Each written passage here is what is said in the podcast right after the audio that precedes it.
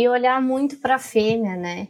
Quando você entra numa sala de parto, que as fêmeas estão agitadas, que as fêmeas estão com fome, uh, uma coisa que eu falo bastante para a equipe, o uso de anti-inflamatório para as fêmeas que estão com dor. Não adianta a gente querer.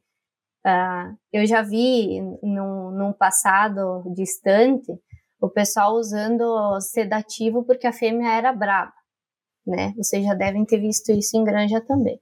E aí a gente cortou o sedativo, né? Os parteiros até no momento estranharam muito. Pronto, agora a Morgana não deixa usar nem ocitocina nem a Cepran.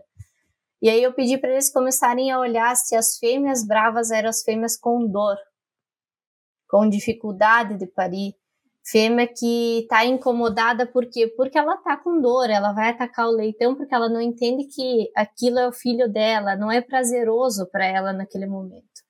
E aí nós começamos a usar muito mais o anti-inflamatório, né?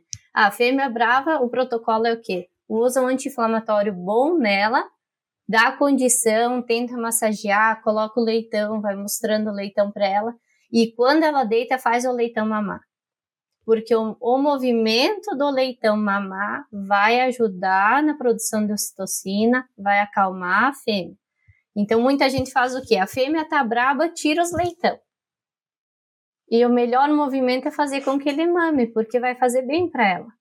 Vai produzir um hormônio que vai dar relaxamento, que vai dar satisfação para a fêmea, né?